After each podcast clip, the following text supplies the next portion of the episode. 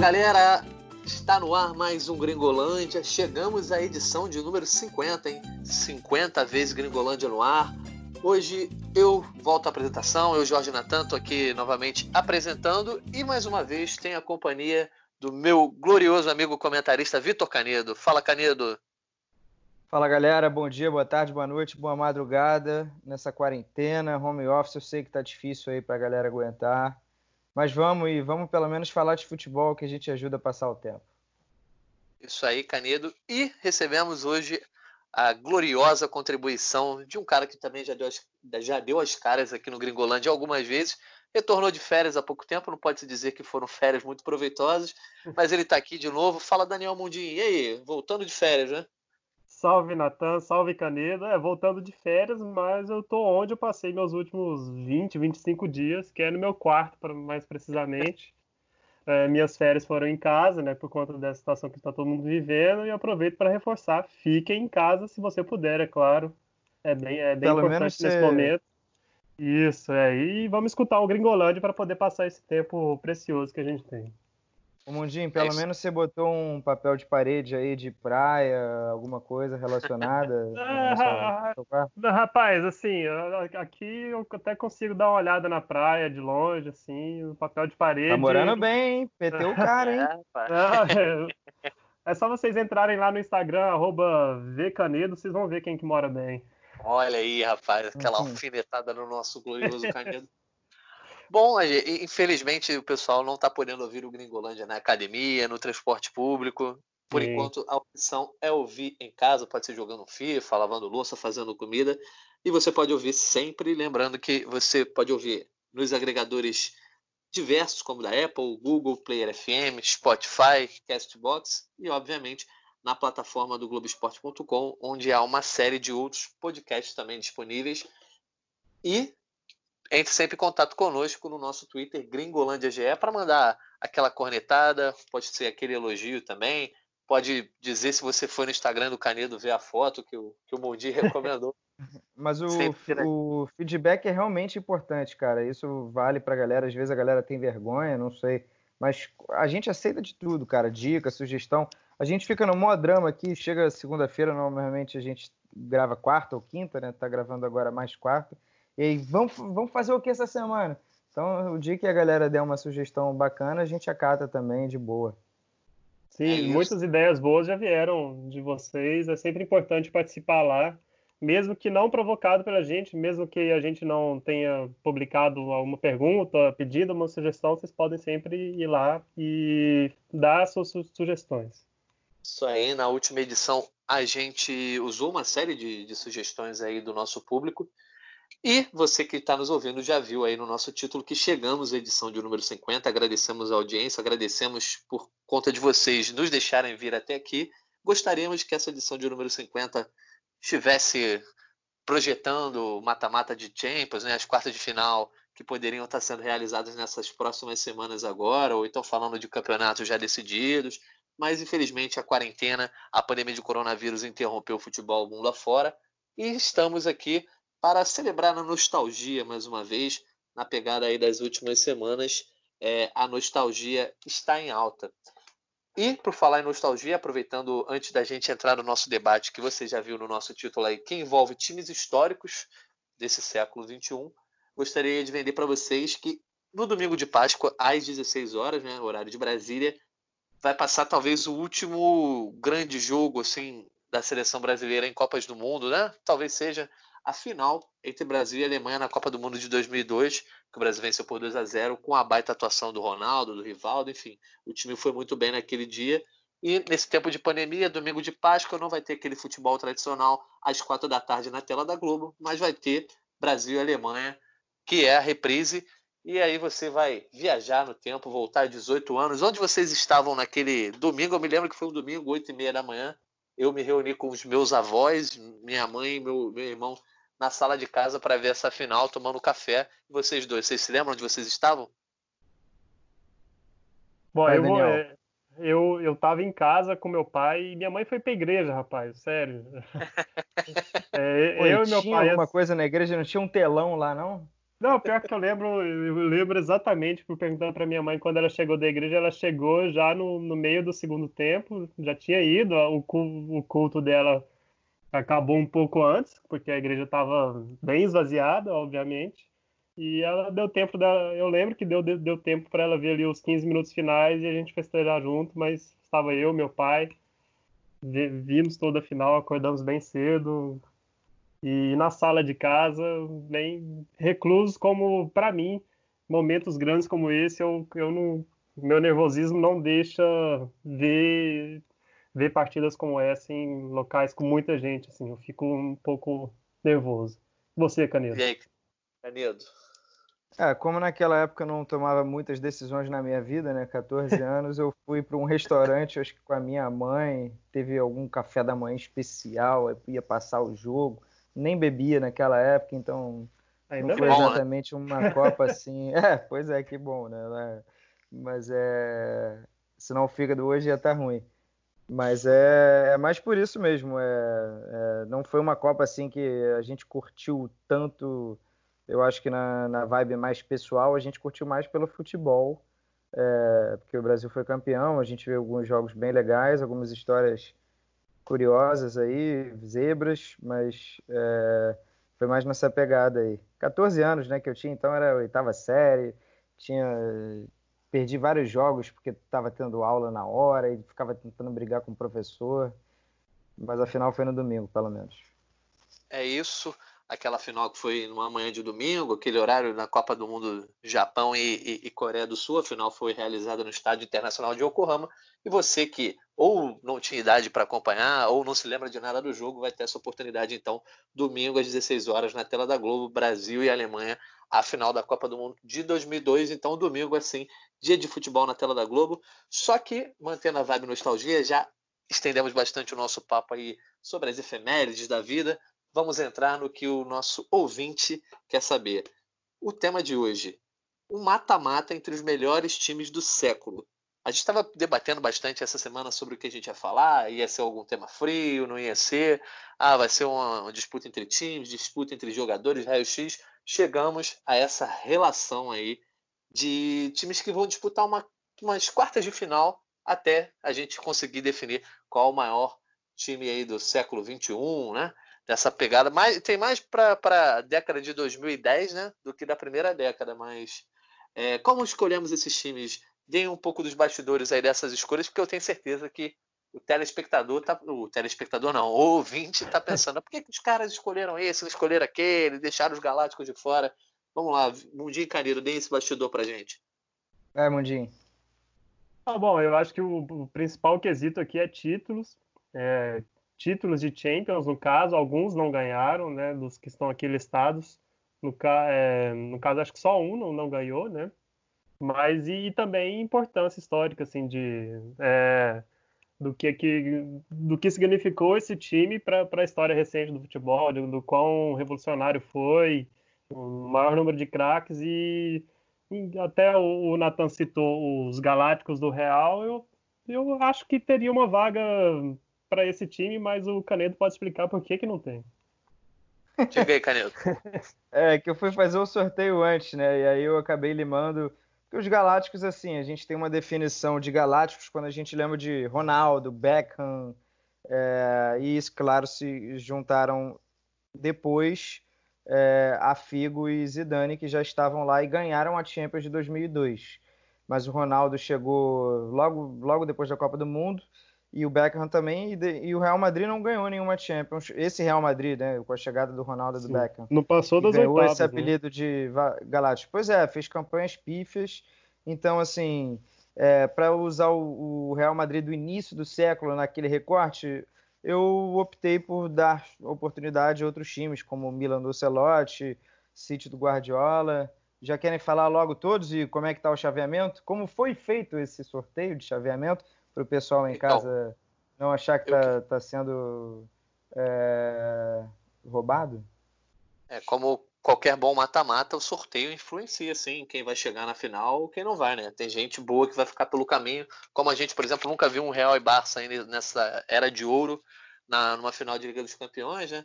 É, Vitor Canedo, Quem é que te ajudou a fazer esse sorteio aí, né, nesse tempo de pandemia? Eu numerei aqui de 1 a 8 os times. Tinha bolinhas para minha mãe. Oi? É, não, não. É, cheguei para minha mãe, a Regina, e para minha namorada, a Laila. Ó, número de 1 a 8. Vamos lá, falava o número 4. Você agora, me dá um número de 1 a 8. Aí já temos um confronto. E aí fui montando com a premissa de que temos dois Barcelonas aqui, de épocas distintas, então eles deveriam estar do mesmo lado da chave para não ter aquela final Barcelona contra Barcelona meio sem graça, né? Não correu risco. Então a gente já botou os dois de um lado e aí deixou os numerozinhos selarem o, o destino do resto. Perfeitamente. Então, a gente acho melhor a gente confronto por confronto deixar a galera aí imaginando quais são os outros times para eles poderem também escutar o podcast é, até o fim. Então a gente vai começar o nosso debate nessa pegada de que as redes sociais têm comparado os grandes times, um monte de canal passando é, reprise de, de, grandes jogos, de grandes equipes, que, por exemplo, essa semana estava sendo reprisado jogos do Manchester United do, do Cristiano Ronaldo, né, do, aquela reta mais final aí, mais vitoriosa, talvez a última grande era vitoriosa do Alex Ferguson. Então vamos para o primeiro cruzamento. Vamos começar com um clássico, um derby, diria, né? Dentro de uma cidade inglesa que ganhou rivalidade mais justamente nesse século, principalmente na, na, década agora de 2010. Depois do sorteio aí com os familiares do Vitor Canedo, temos Manchester, Manchester City de Guardiola contra Manchester United de Cristiano Ronaldo, como já falei, aquela reta vitoriosa ali do Alex Ferguson. Vamos começar então com o Daniel Mondin. Daniel Mondin, qual a sua opinião acerca desse derby no nosso mata-mata?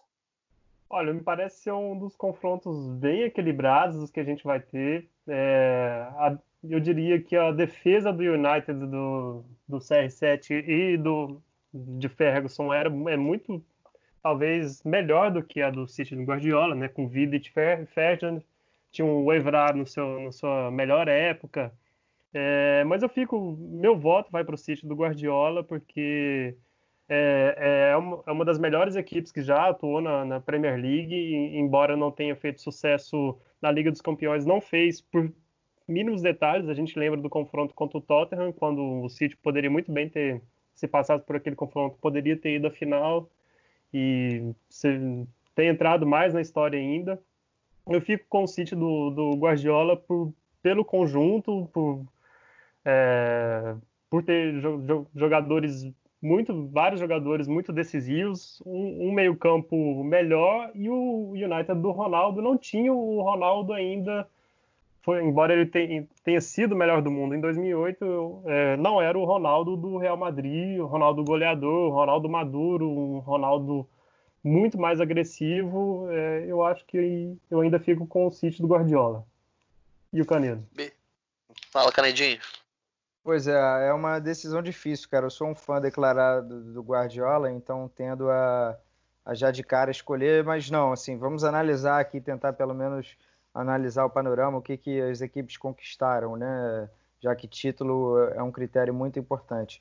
O United, né, nos últimos três anos do Cristiano Ronaldo, é, antes dele ir para o Real Madrid, temporada 6-7, 7-8 e 8-9.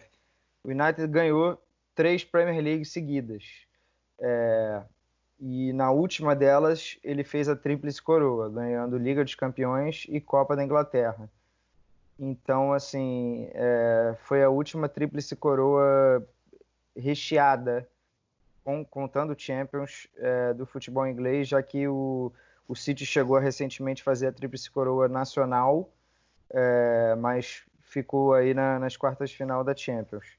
É, cara, o Mundi falou bem, assim, para descrever time, a defesa contava ainda com o Van Sar, é... poxa, era um meio campo bem ajeitadinho, né, e no ataque, pelo menos no último ano, tinham o Tevez e o Rooney também, é... um pouco antes ali, é... cara, é bem difícil, né, é...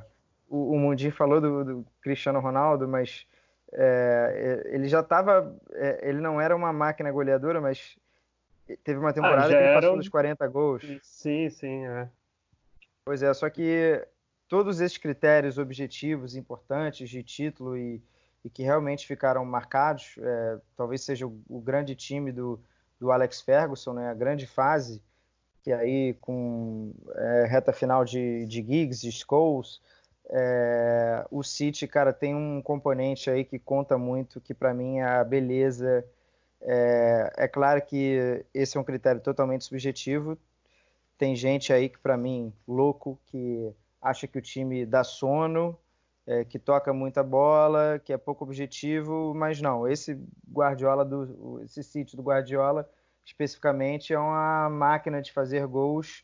É, quebrou recorde de pontos numa Premier League chegou a 100 pontos, é, fez 106 gols em uma temporada, na seguinte fez 98 pontos e 95 gols. É, Agüero em grande fase, De Bruyne, é, transformou jogadores que eram assim medianos para bons ou bons jogadores como Sterling, que passou a virar um jogador super decisivo. É, é, eu acho que eu fico com o City pela beleza, mas o City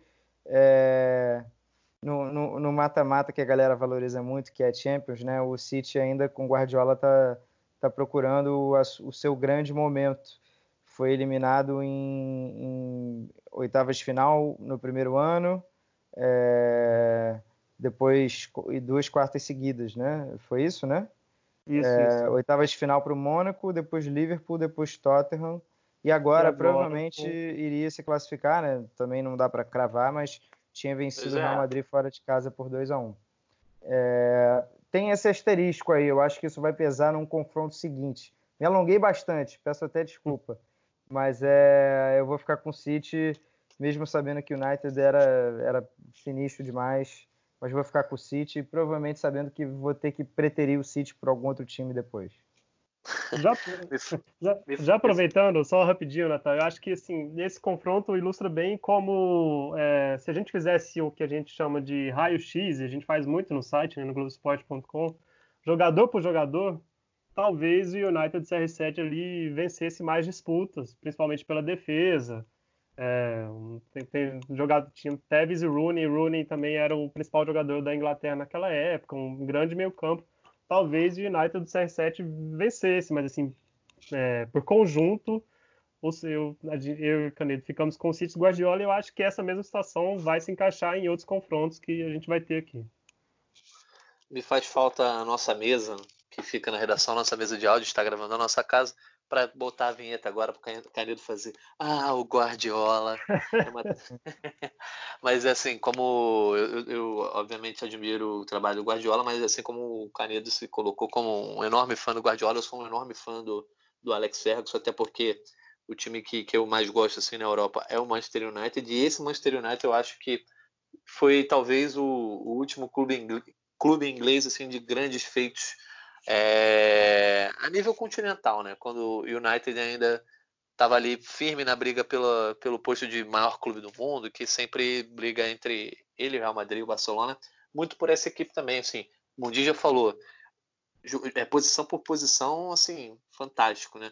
A gente tinha um goleiro como Van der Sar, zagueiro com, zagueiros como o e o, e o Rio Ferdinand, é, tinha o Tevez no ataque jogando uma bola absurda, vindo do, do West Ham, Rooney também, talvez no, no, seu auge na carreira, junto com o Cristiano Ronaldo, que não era o Cristiano Ronaldo de hoje, mas era o Cristiano Ronaldo avassalador, assim, em termos de. Tanto que ganhou uma, uma legião de fãs e, e, foi, foi vendido como o jogador mais caro do mundo, é, da história, né, para o Real Madrid.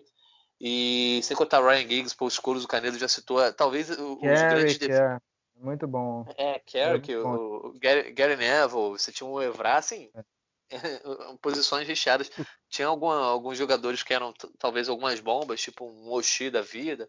O próprio Fletcher, que jogava bola, mas estava bem abaixo do nível do time. Wes Brown. Tipo, Wes Anderson. Brown.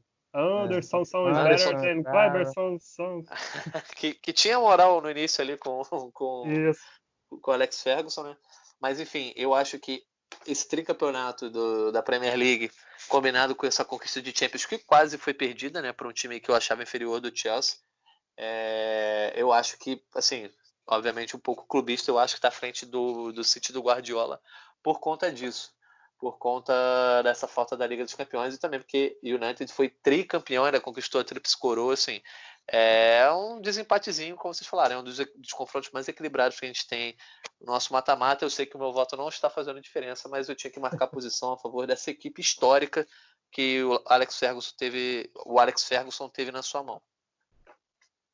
É isso? Então podemos passar para o próximo é confronto? Simbora. O sentido do Guardiola está na semifinal. Isso aí. O sentido do Guardiola avançando para as semifinais do nosso mata-mata. E agora, na, no mesmo lado da chave, para ver quem vai enfrentar esse City do Guardiola, tem um clube com o que o Guardiola é intimamente ligado, inclusive, uma equipe que ele comandou diretamente.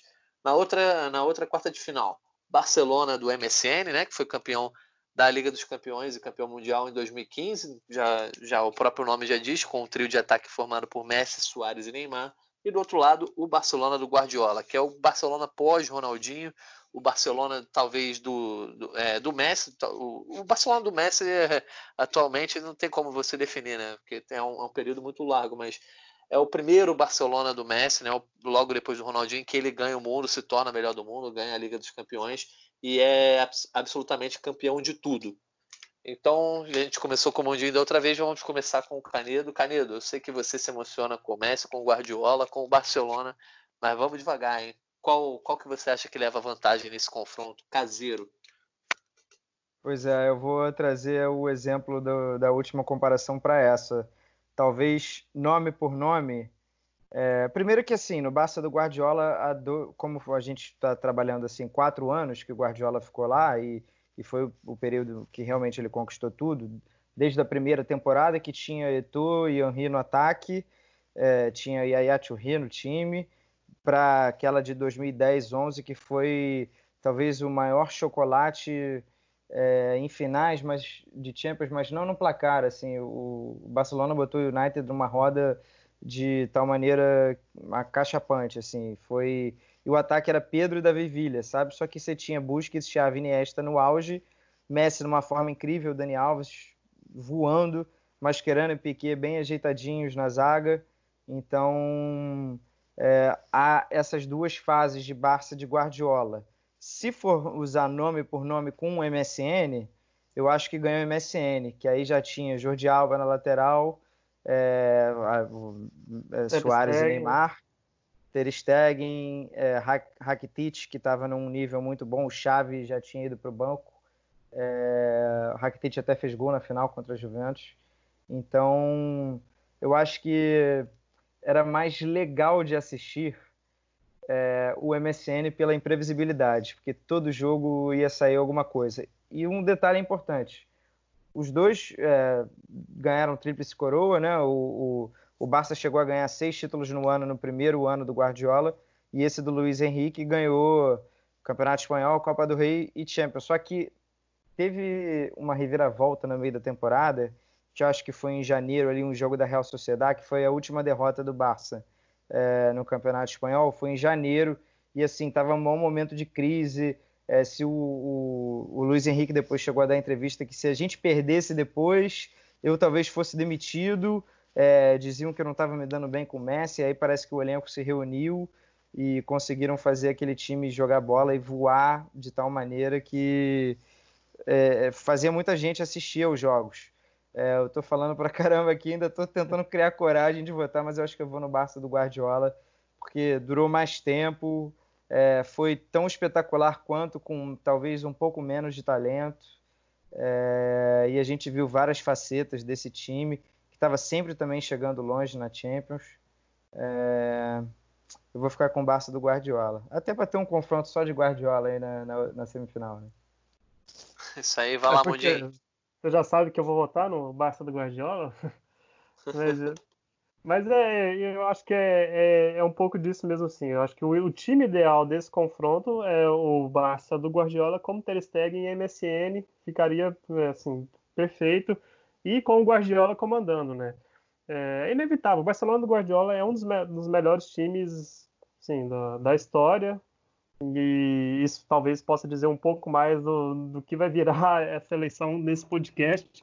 É, o Barcelona do Guardiola tinha total potencial para ser tetracampeão da Champions. A gente lembra do, do que foi a semifinal de 2010 com o ônibus do Mourinho, né, na, da Inter, que foi a semifinal de 2012 com o Chelsea, aquele, aqueles gols. O Messi do... bate um pênalti na trave, né? Isso, exatamente. E o é, embora em 2009 o Barcelona também tenha ido à final com aquele gol mágico do Iniesta lá no fim, é, mas assim era um, era um time com um dos maiores meio, meio de campos que a gente já viu na história, o Xavi, Busquets e Iniesta, assim, era um time que esse o time era esse meio campo e já o MSN é, o time era o trio de ataque, era, era muito é, era muito conexão direta e a, e velocidade do, dos, dos, seus três jogadores, entrosamento dos seus três jogadores de frente. É, eu, eu acho que o Barça do Guardiola é, vence essa disputa por aquilo que eu citei lá no início como um, um dos motivos para a gente ter é, elencado é, essas equipes por, por ser revolucionário, por ser inovador e, e por ser mais vistoso mesmo, sim. É, é, muita gente não gosta, mas eu acho que é um time que entrou para a história e acho que vence essa disputa assim. Só um adendo Agora, aqui que eu até esqueci. O Barça do MSN, para não ficar, para não ser injusto, é, eles tiveram uma temporada magnífica, né, que foi a temporada de estreia com a chegada do Soares, mas 15, 16, 16, 17 caíram nas quartas final da Champions. 15, 16 para o Atlético de Madrid e assim foram meio que dominados no jogo de volta, não, não conseguiram criar muitas chances. E para a Juventus, no ano seguinte, logo depois daquela roubalheira contra o PSG, que foi a uhum. grande uhum. virada, o 6 a 1 mas para mim aquele jogo foi um assalto. E aí nas quartas final pegou uma Juventus que já no jogo de ida destruiu, 3 a 0 Então o, o próprio MSN coletivamente não, não se consolidou depois. Pois é, mesmo que tenha sido campeão 15 16 espanhol e vice 16 17. É, quando a gente fala de embate grandioso ali de Champions, fracassou. É isso, Jorge eu também acho. Eu acho que esse confronto é um tanto quanto desequilibrado, na minha opinião. Assim, acho que o, o Barcelona de, do Guardiola tá.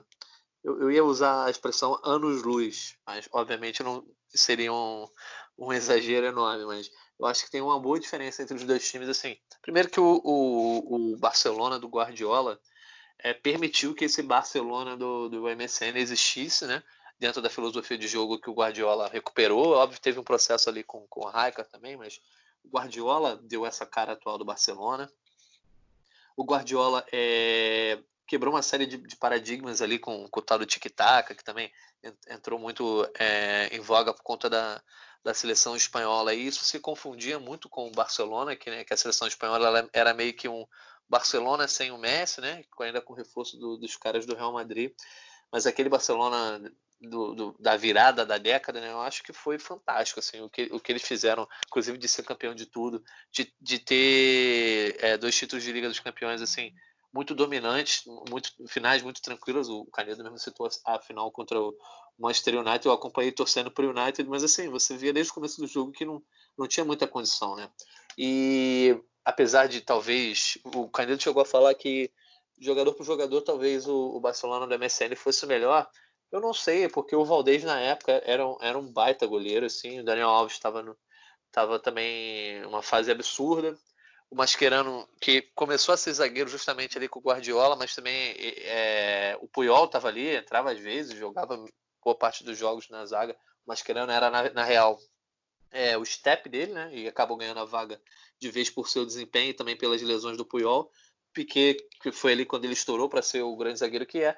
E, obviamente, o, o trio de ferro do meio de campo, Busquets, Xavi e Iniesta, que ali foi quando se tornou o grande time e foi fundamental para a Espanha ser campeã também do mundo em 2010. E, obviamente, não preciso nem citar o Messi, que acabou com, com aquelas temporadas. Eu acho que a diferença é brutal. Assim. É, o Barça de 2015, eu acho que ele ganhou corpo durante a temporada, se tornou um time muito competente, mas nem de longe, assim, eu acho que chegou perto do, dos feitos históricos do Barça do, do, Barça do Guardiola. Mais no talento do trio, né? Sim. Exatamente, sem dúvida. E ainda tem um outro fator assim que eu acho que minimiza talvez de forma errada, mas minimiza os feitos desse Barça do, do MSN.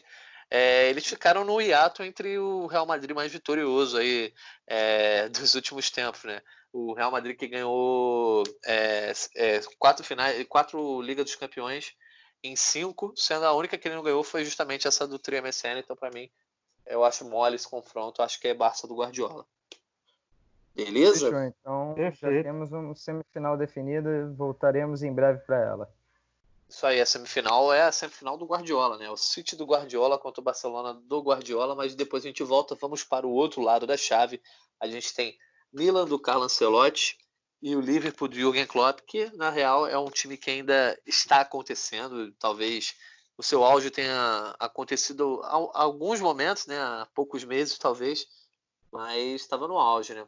E então o Milan do Ancelotti, que é aquele time do Kaká que que brilhou sendo campeão europeu também, é, mais para o começo do século ali, em 2007. É, Liverpool do Klopp, Milan do Ancelotti. Vamos continuar com o Canedo aí começando. Vai, Canedo. É, então, é, o Ancelotti também ficou muito tempo no Milan, né? Chegou até antes do, do Kaká e, e saiu depois, se eu não me engano, saiu junto né, naquele mesmo ano. E aí, nesse período, ganhou 2007, ganhou 2003 e foi vice de 2005, que naquele, naquela final né? inesquecível, 3 a 3 que é um time.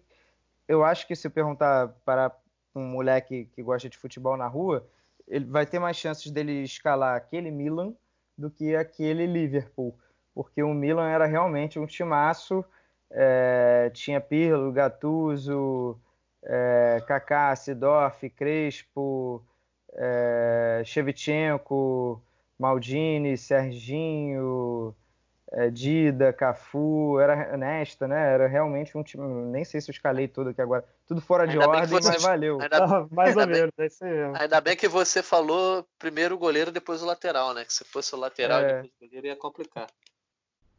É verdade, Cafu, Cafu, Dida. Então tá bom.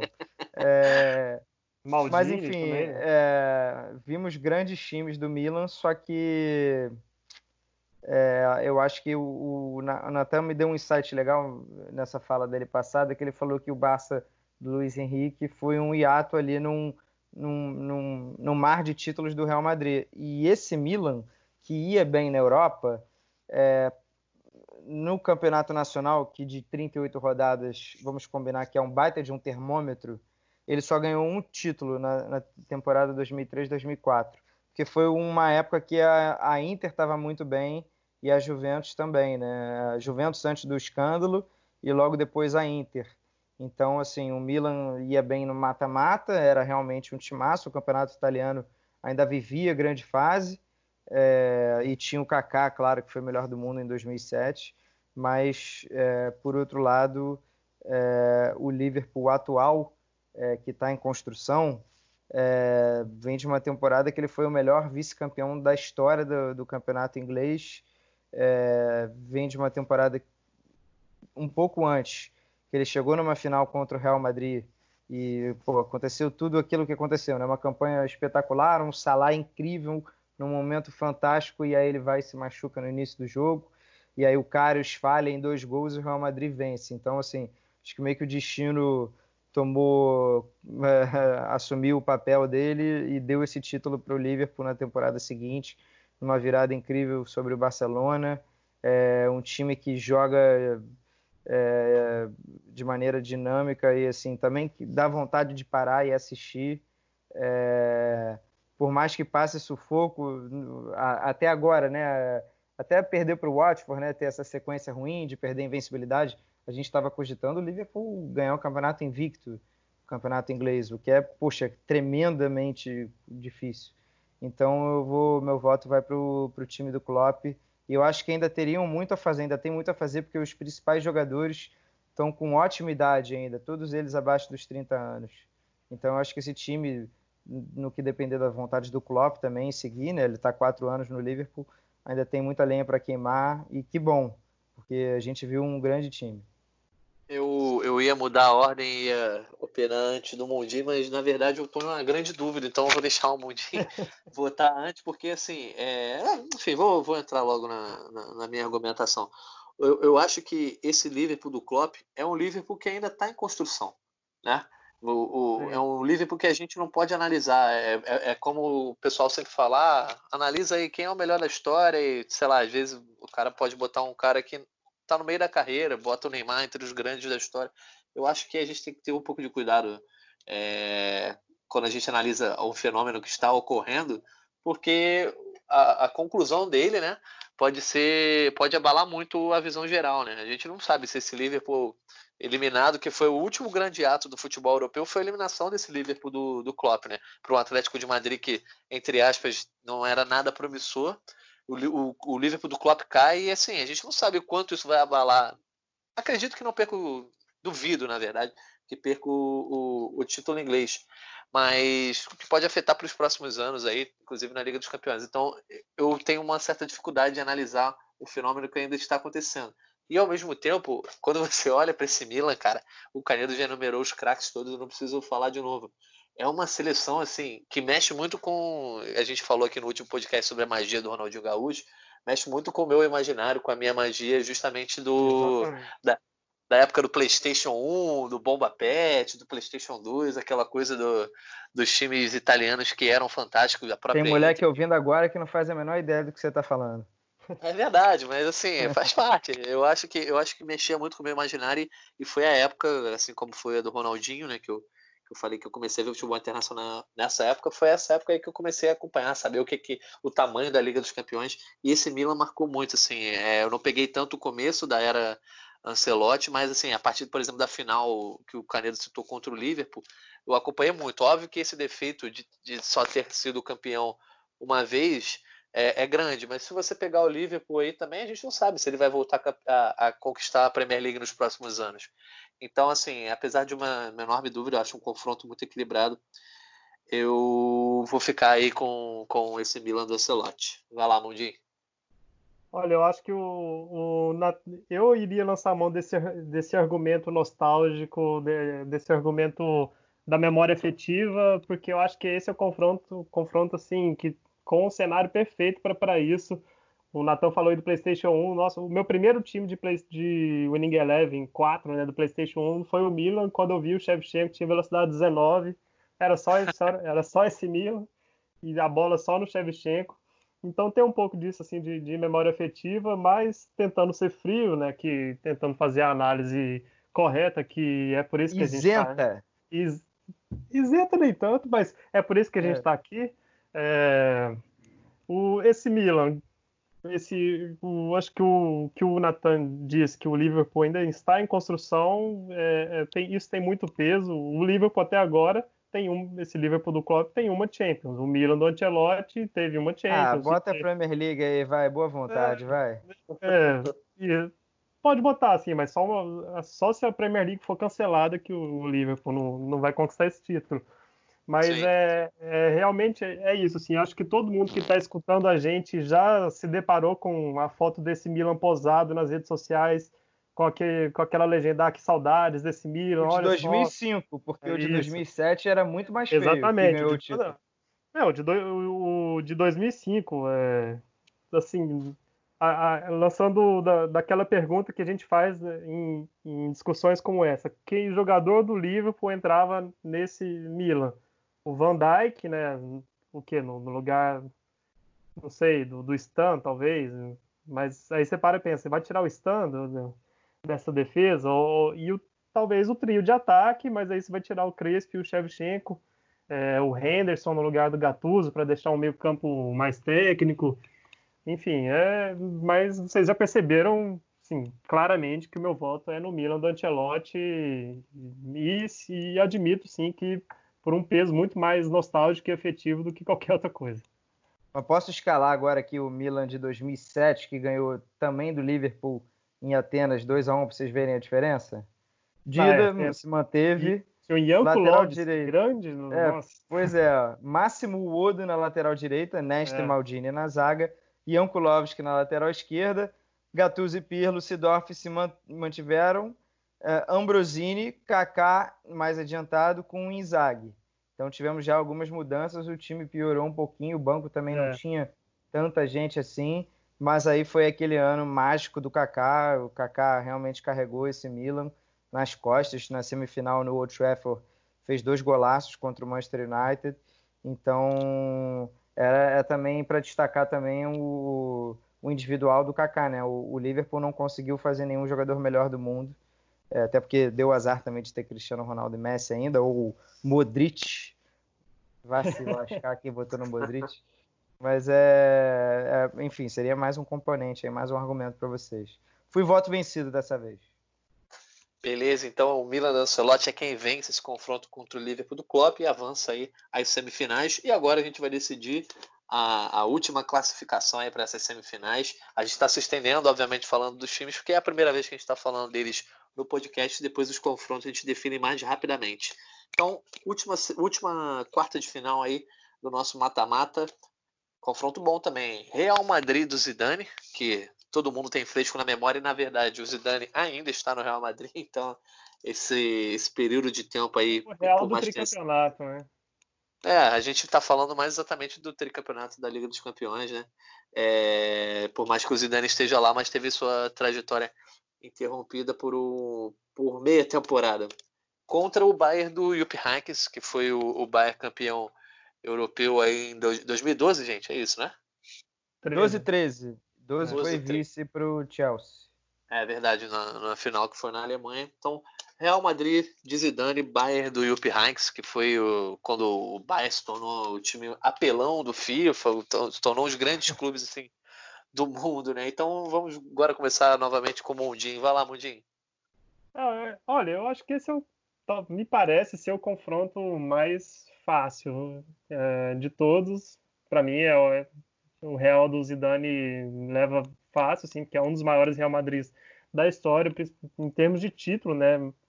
Novamente, se a gente for posição por posição, tal, talvez é, esse Real do Zidane não passe, é, não ganhe de, de, vários dos outros times, mas é um dos times mais vencedores da história, que tem um, teve um dos maiores jogadores da história no auge, é, é um time extremamente competitivo, extremamente vencedor. E o Bayern do Jupp Heynckes nem era o Bayern que a gente conhece hoje. Não tinha o Lewandowski, não tinha o Hummels, mas era um, é, não tinha o Hummels, mas tinha é, era um time extremamente coletivo, né? Com o Robin em sua melhor fase. Robin que em 2013 poderia até ter disputado. Ribéry, o Ribéry, Ribéry, a, é, o Ribéry até hoje a decisão a decisão mais apertada de bola de ouro até hoje foi em 2013, por causa do desempenho do Ribéry. É. O Cristiano Ronaldo ganhou, mas foi por muito pouco do, do Ribéry e do Messi. É, fez muita diferença pro Cristiano Ronaldo, só um parênteses, é aquele jogo contra a Suécia, né? Aquele do duelo ah, dele com o Ibra. Então, que até adiaram o voto, isso foi até polêmico, porque adiaram o período dos votos para justamente aguardarem esse jogo, essas definições, e aí o Cristiano Ronaldo fez o nome dele e ganhou merecidamente.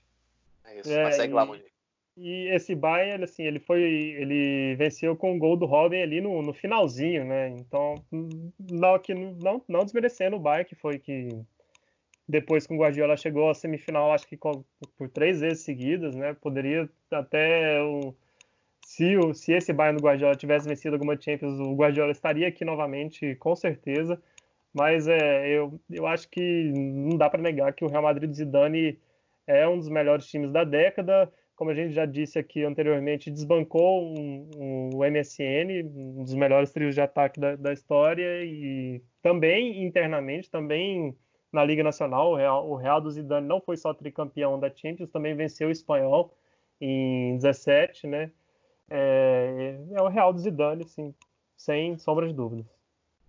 É bom, antes do Caneto falar, então também vou agora fazer essa passagem de bastão. É, eu, eu acho que é um confronto assim, para mim vai ser tranquilo votar também, mas eu acho que esse Bayern do, do Heinz, assim, em termos internacionais, que eu digo, é, eu acho que ele não tem a mesma a mesma moral que talvez merecesse se fosse um clube da Espanha, ou mesmo da Itália ali, obviamente, os clubes ingleses que a gente costuma exaltar muito.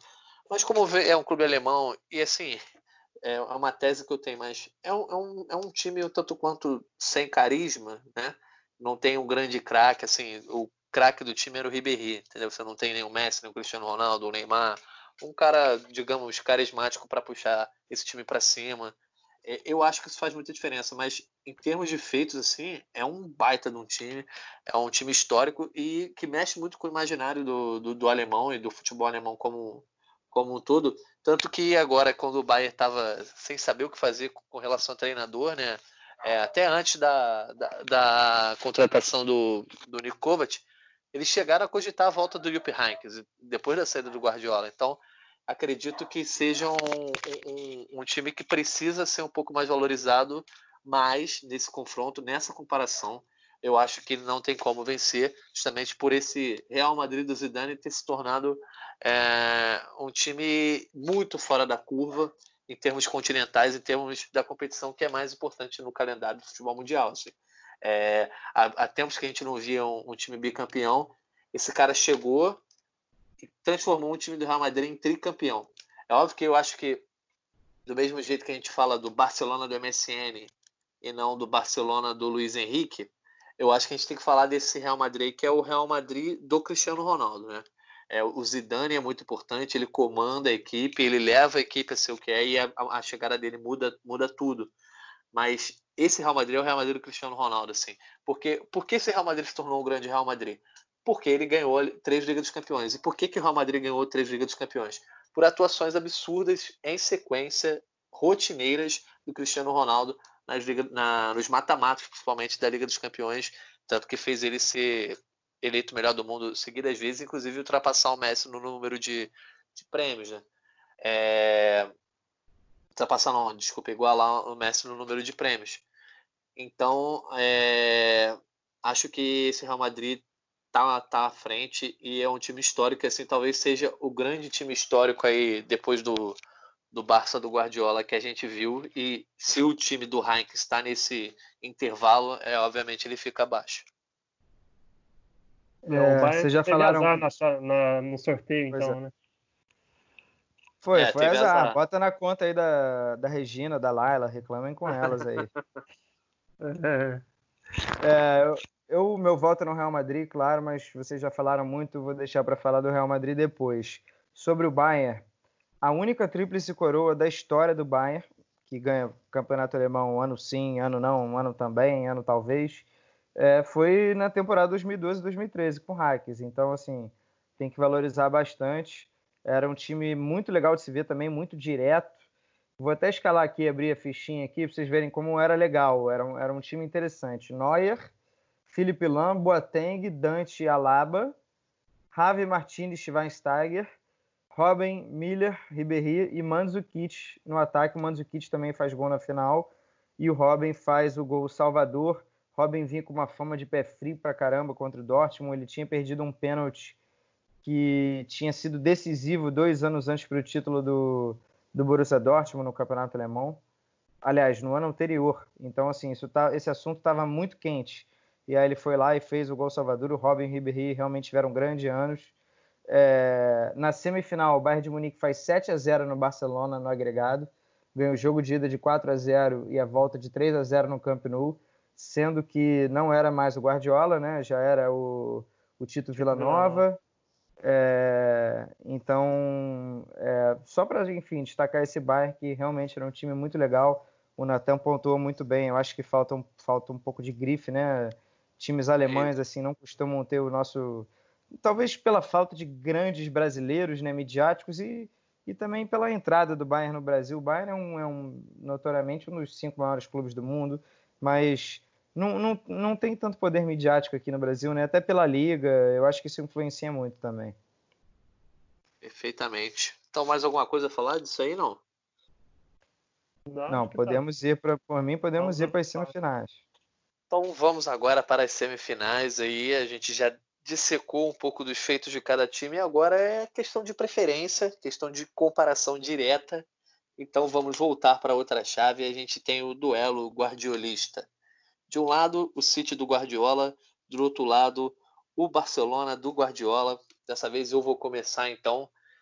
Vou votar no Barcelona do Guardiola. Assim, acho que por motivos é, um tanto quanto claro, assim, tudo aquilo que a gente já falou né, nas nossas argumentações anteriores, em termos de feitos, né, assim, o City do, o City do Guardiola tem feitos muito importantes dentro da Inglaterra, é, mudou um pouco a realidade de, desse clube que teve bons times anteriormente, conquistou é, títulos, mas entrou é, é na, na, na, expressão da moda né, em outro patamar.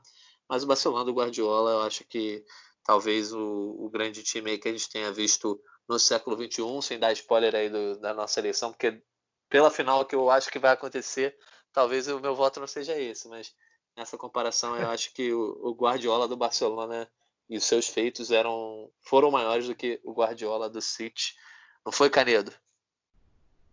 Foi. É, Para mim é uma obra pronta e uma outra obra inacabada que ainda falta uma Liga dos Campeões para chancelar. É, para falar assim de jogo, de bola, eu tive prazer de assistir esses dois times. O Manchester City atual, né, mais das duas últimas temporadas, assim, eu na, no meu fim de semana de trabalho torcia para estar tá fazendo o jogo do City, no meu fim de semana de folga tentava dar um jeito de encaixar o horário para conseguir assistir esse time jogar. Então eu acho que isso é um valor enorme quando a gente vai analisar time, legado, é, o que, que ele deixa em nossas memórias e daqui a 20 anos o moleque hoje de 15 anos vai estar tá falando desse City do Guardiola, provavelmente. É, mas eu tenho que votar no Barça porque fora isso ele tem a carta super trunfo, né, que é o Messi, que se você for usar essa cartinha aí você deve ganhar de quase todo mundo. Então, no mínimo, Super Trunfo, ah, para o pessoal que também não sabe, é, é ah, o Messi. Super Trunfo é um outro jogo também, um jogo das antigas, de cartinha, que era de carro, né? E aí, tipo, tinham tinha várias características tudo. do seu carro, é. tinha de tudo, né? Aí, para saber, eu dei o exemplo do carro, é... Ah, fala é aí, qual é o motor, qual é o motor do seu carro? Ah, o meu é 12 cilindros, sei lá, eu não, também não conheço de carro, mas aí o a cartinha Messi ganharia de qualquer uma, né? Aquela cartinha é, dourada. Então eu acho que por todos os outros é, fatores, mas principalmente por ter o Messi, por ser é, por ter ganhado duas Champions é, e chegado a outras duas semifinais, eu fico com o Barça do Guardiola que encantou e encantou também com resultados. Beleza, é. Mundinho. É, não, é, é isso sim, é só para, além de tudo que vocês falaram, e acho que o, o, nem, nem embora o City do Guardiola ainda possa evoluir, possa conquistar uma Champions, não, não vai chegar aos pés do, eu acho que não vai chegar aos pés do Barça do Guardiola. É, e, a, e além de tudo que vocês falaram, eu acho que o Guardiola no Barcelona ele potencializou jogadores que já eram gênios e no City do Guardiola ele no City ele potencializou jogadores que são bons assim é, Otamendi, o Sterling que a gente já citou aqui, ah, o Walker, sabe, são jogadores bons, não são gênios como eram como o Xavi, Iniesta, Busquets, o Daniel Alves ou Messi é, no, no Barcelona. Então o Barcelona é mais histórico, mais revolucionário e é o melhor nesse confronto, sem sombra de dúvidas. É isso, então até que foi tranquilo definir esse finalista aí. O City de Guardiola perde para o Barcelona do Pep, que vai para a final. Então, o Barcelona aí, multicampeão do Pep Guardiola é, na virada da década, já está na final. E agora vamos definir o outro finalista. A gente tem Milan do Carlo Ancelotti contra o Real Madrid do Zidane. Mundinho, começa você votando aí. Olha, esse é aquele confronto, se você vai jogador por jogador, que a gente já disse aqui várias vezes, talvez o Milan vencesse, mas o Real do Zidane, é, com o Cristiano Ronaldo, com o seu, é, sua competitividade, e eu acho que vence esse confronto. É, tem um pouco do desejo de ter um, um duelo Real e Barça na final, mas é, até para ser um pouco breve, eu acho que pelos títulos que conquistou, é, por ter tido um dos melhores jogadores do mundo na, na história, em sua melhor fase e também é, com, em conjunto com vários outros grandes jogadores de suas posições, o, o Marcelo, é, o, Kroos, que a, gente até agora ainda não citou o Kroos, mas é um dos grandes jogadores é, do, do meio campo recentemente, acho que o Real do Zidane leva essa. Beleza, então, Vitor Canedo. É, se o Canedo não votou é, no Milan na, na outra é, chave, né? Exatamente. Né? É, Sim, já é, facilitaria. É, eu, eu vou também do Real Madrid de Zidane. É, porém, é, assim, na verdade é um, é um voto até tranquilo para mim, mas é, deixa para falar mais desse Real Madrid do Zidane na, na final, que vai, eu estou preparando uma argumentação aqui boa, porque já sei que o Jorge Natan já vem como, né? Mas o meu voto é do, do Real Madrid do Zidane. É, e deixa para falar mais é, na final. Esse vai ser aquele voto conciso e rápido.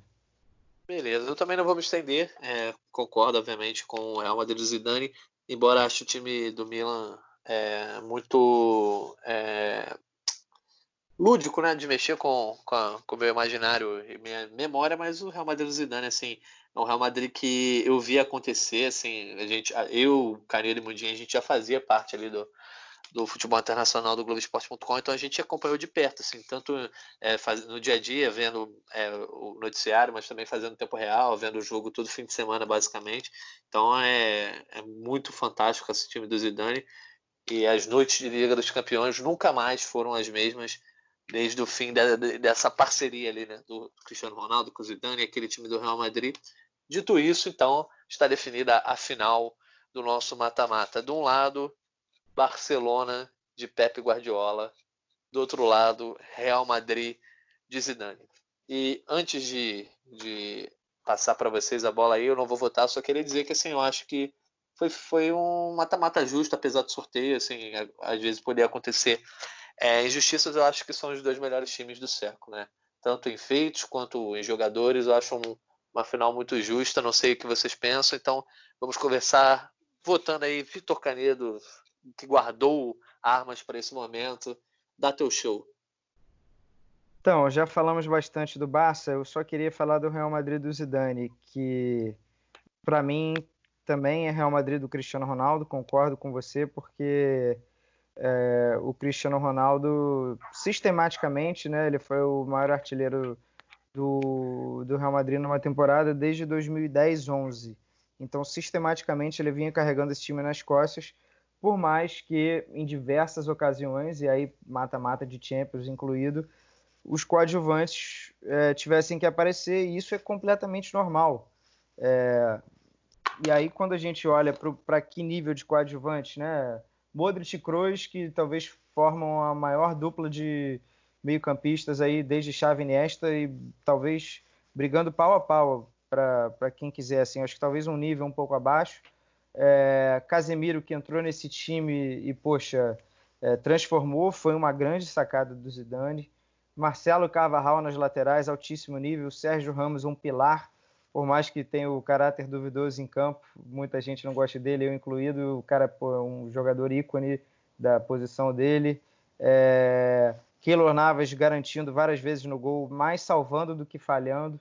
Benzema lá na frente para fazer gol salvador, Bale para fazer dois gols em final, um deles de bicicleta. Então, assim, o Real Madrid foi um time de estrelas, como sempre gostou de ser que por determinados momentos é, teve também um brilho de coletivo e eu acho que o auge desse Real Madrid foi na temporada 2016 e 2017 quando conquistou o Campeonato Espanhol que volto a dizer que eu acho que o melhor termômetro para a gente medir é, é, o time também é num campeonato de 38 rodadas. Se ele não abandona se ele não tem uma campanha pífia e o Real Madrid daquela temporada fez 93 pontos na final fez 4 a 1 na Juventus, então eu acho que aquele foi o auge do Real Madrid.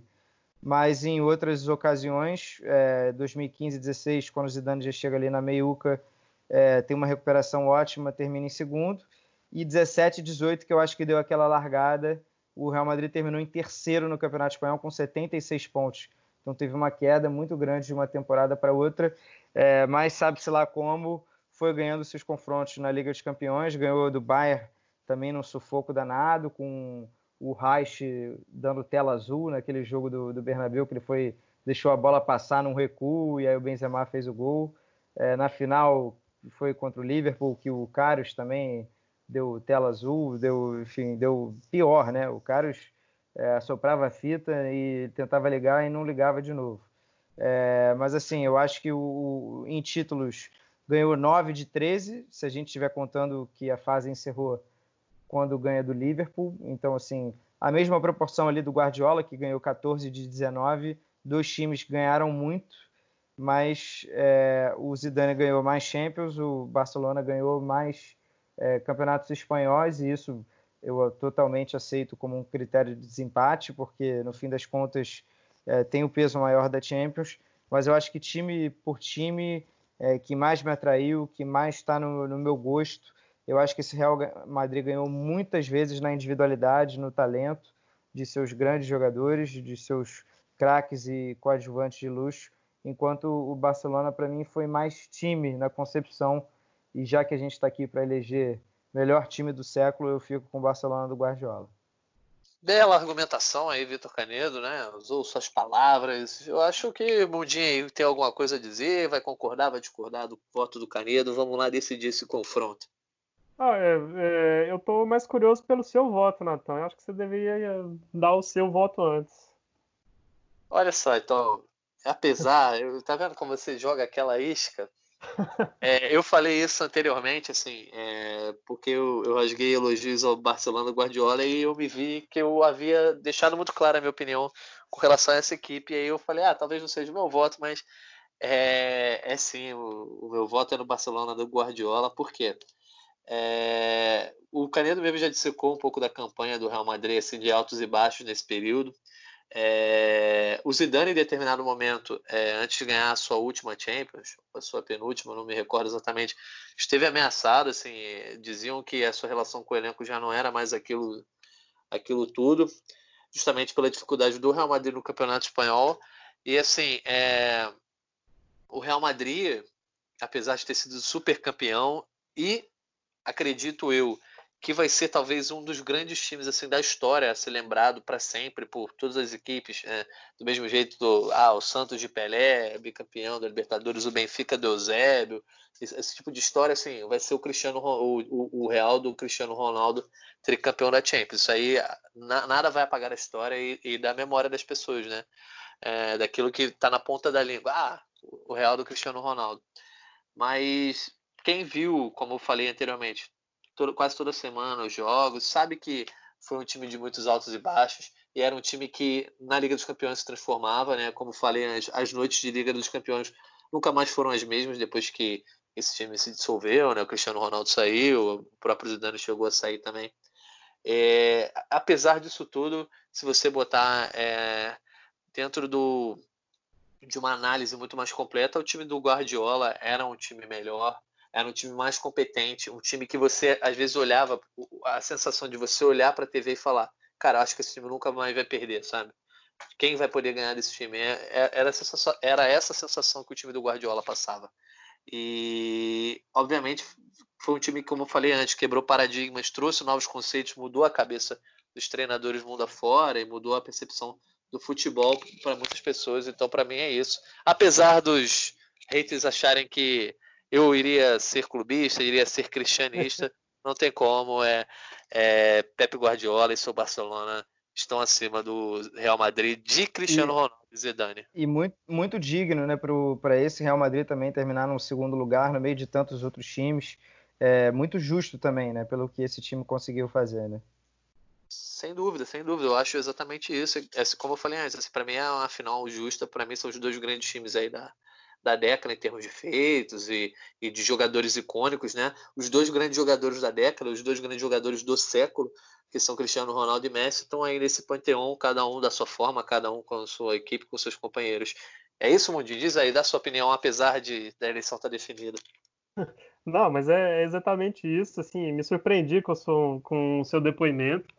É... Dois. Isso, eu esperava até o, ao contrário, mas enfim, é, eu disse aqui algumas vezes que esse Barcelona do Guardiola é um dos, um dos times históricos, assim, e para mim ele talvez é, esteja entre os 10 maiores da, da história, ou talvez até dos cinco maiores do, do, que a gente tem conhecimento, assim, né? É difícil falar daquilo que a gente não viu, mas é, revistas como a France Football, a 442, que adoram fazer esse tipo de lista, já já o colocaram né, nesse tipo, nessa posição no ranking e eu acho que é isso pela consistência, pelo estilo que foi criado, assim, pela identidade, é, pela, inovação do, do, que foi o Guardiola com todos esses craques jogando, é, jogando jogando por um ideal e, e acho que o, o Nathan falou bem assim que é, é, dava aquela impressão de que esse time nunca vai perder. O Real do do, do Zidane, como o Canedo falou, falou, em vários momentos foi preso à individualidade. É, a grande temporada foi 16 17. É, a gente lembra que o Real naquela, naquela temporada classificou em segundo e o Cristiano Ronaldo chegou ao mata-mata com só dois gols. E aí passou pelas oitavas sem marcar e aí começou a ser decisivo, né? O, fez um hat-trick contra, contra o, Bayern de Munique, depois os três gols contra, contra o Atlético na semifinal, é, ou seja, foi muito dependente do, do brilho do seu principal craque. É, não, não é o time que você é, lembre pelo que o time inteiro conseguiu fazer, se lembra mais pelo que pelo poder de fogo, pela competitividade pelo, e pela competência do, do seu goleador, que era o Cristiano Ronaldo. E além de, de tudo isso, além do Barcelona Guardiola, teve uma das temporadas mais fantásticas que a nossa geração já viu é, de, um, de, um, jogador, que foi o Lionel Messi ali em 11 12, né? Embora não tenha ganhado a, a, Champions, mas foi o ano de 2012 que o Messi terminou com mais de 90 gols. Tudo isso propiciado pelo que o Barcelona do Guardiola construiu. Esse é o melhor time do século, assim, cravo, cravado, e eu gostaria de aproveitar para a gente tentar citar outros times que a gente não, talvez não europeus, poderiam aparecer aqui, não sei. É, é isso, só, só antes da gente passar para isso, uhum. então, só para declarar aí, então, Barcelona é, de sim. Guardiola, o grande vencedor do mata-mata do Gringolândia. Faltou aquela vinheta, né? De... Aquela falta, isso, né? Mas enfim, Exatamente. parabéns. Tanto hino do Barça aí, Jorge, pelo menos, então, como prêmio.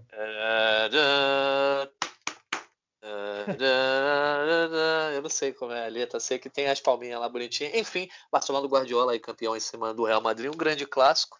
Mas antes da gente dar as nossas considerações finais, vou fazer esse exercício proposto pelo Mundinho. Começa você, Mundinho.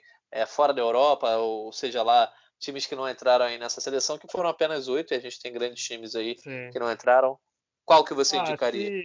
Eu indicaria o Boca do Bianchi, né? Campeão do mundo em cima do Real Madrid Galáctico, ainda meio galáctico, né? Em 2001, tricampeão da, da, da Libertadores, né? Depois é, entre 2000 e 2000, 2003, eu acho que é um time que se tivesse, se a gente tivesse feito oitavas de final, esse time entraria com certeza. É, o, o, foi uma ótima escolha. Inclusive, o Riquelme deu uma entrevista essa semana foi a semana semana passada falando justamente disso, assim, de, de como esse feito do Bianchi nunca mais vai ser repetido é, por nenhuma equipe sul-americana. E, e o Boca de 2007, o Boca de 2007 que fez frente com o Milan, né? É, já Isso. numa outra fase, é, alguns anos se passaram, né? A Europa já estava ganhando mais dinheiro e aí o Boca do Riquelme, Palácio, Palermo fez frente bonito e aquele Boca também jogava demais. O Riquelme jogava demais, não é um absurdo. É, e aí, para trazer, eu acho que para nossa realidade aqui do Brasil, acho que só mesmo o, o Flamengo poderia pleitear esse último Flamengo do, dos seis meses de fim de ano, né?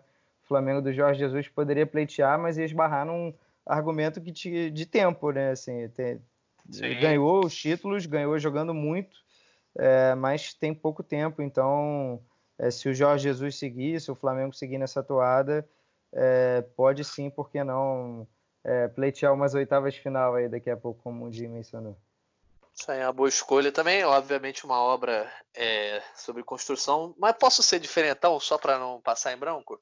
Por favor. Eu vou escolher o Ural a Red Diamond. Não. Né? Guanzu Evergrande de Luiz Felipe Scolari. Ah, Uma roleta aleatória aí.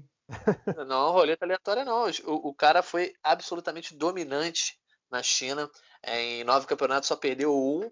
Obviamente ele saiu há dois anos ali. O, o último título foi já do Carnaval, mas só perdeu um para o Xangai SPG.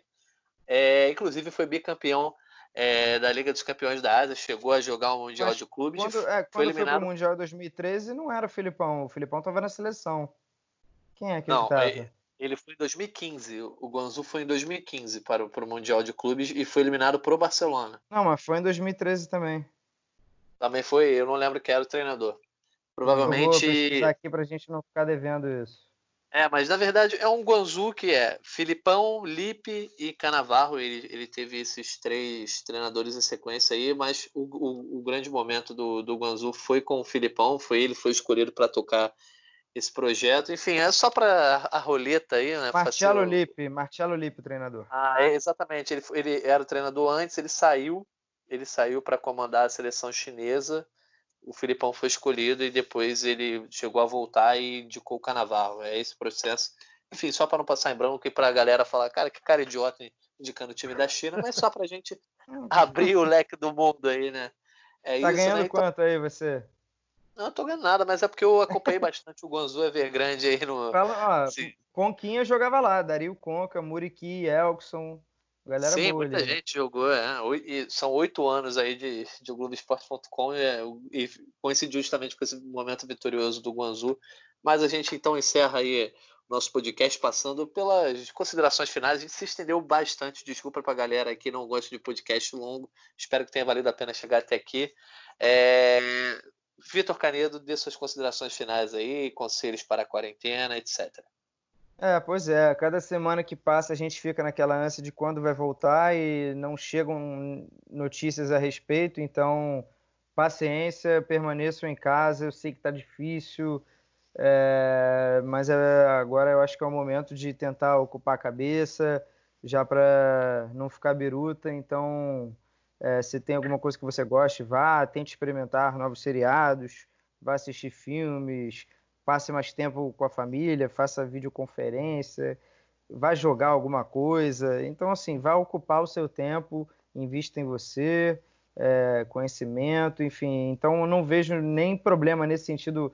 O nosso podcast está durando mais de uma hora, que aí a pessoa pode ouvir quebradinho, ouve uma parte do dia, depois ouve de noite, ouve no dia seguinte. Então, assim, eu acho que a galera está com tempo livre, né? Mesmo os que os que estão trabalhando ganharam tempo ali de deslocamento, de transporte, então ocupem a cabeça de vocês e fiquem em casa. É isso. Vai lá, Mundinho, sua vez. É, é, isso, gente. Só reforçar o recado de ficar em casa e é, o Canedo falou em ocupar a cabeça. Assim, me ocorreu agora ontem, minha namorada me contou aqui a história de uma amiga dela que é, ontem subiu e desceu escadas. Ela mora no 23 andar, subiu e desceu escadas seis vezes só ontem. Então, diante desse exemplo, eu digo: movimentem-se no medida do possível e ocupem-se. E quando ela perguntou como é que você conseguiu né, subir, descer escadas seis vezes, ah, fiquei escutando podcast. E escutem podcasts, escutem a gente. Boa. E, e movimentem-se para manter a cabeça bem e para poder superar esse momento difícil que a gente está passando, mas que é necessário para não ter grandes problemas no futuro. Fiquem em casa, se possível. É isso, um abraço.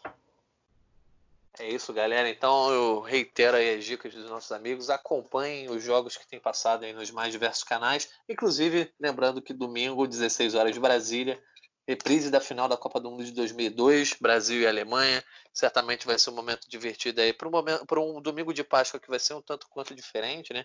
As pessoas não vão poder estar unidas como em outros momentos, em outros anos. Mas o importante é que a gente se preserve, consiga combater essa pandemia e, e logo, logo a gente volte à nossa rotina. É isso. Muito obrigado, Canedo. Obrigado, Mundinho. Obrigado a você que nos ouviu até agora. Então a gente volta na próxima semana.